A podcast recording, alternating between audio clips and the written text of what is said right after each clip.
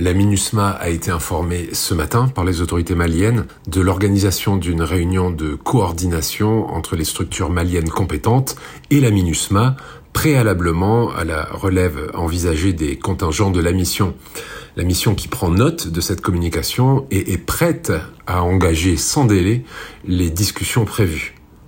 Il faut rappeler que les personnels militaires et de police de la MINUSMA sont déployés au Mali en appui aux efforts visant à promouvoir durablement la paix ainsi que la sécurité dans le pays et la relève des contingents de la mission est d'une importance cruciale pour son efficacité opérationnelle et le moral de ses personnels en uniforme. Tout doit donc être fait pour son règlement urgent, d'autant que certains des personnels concernés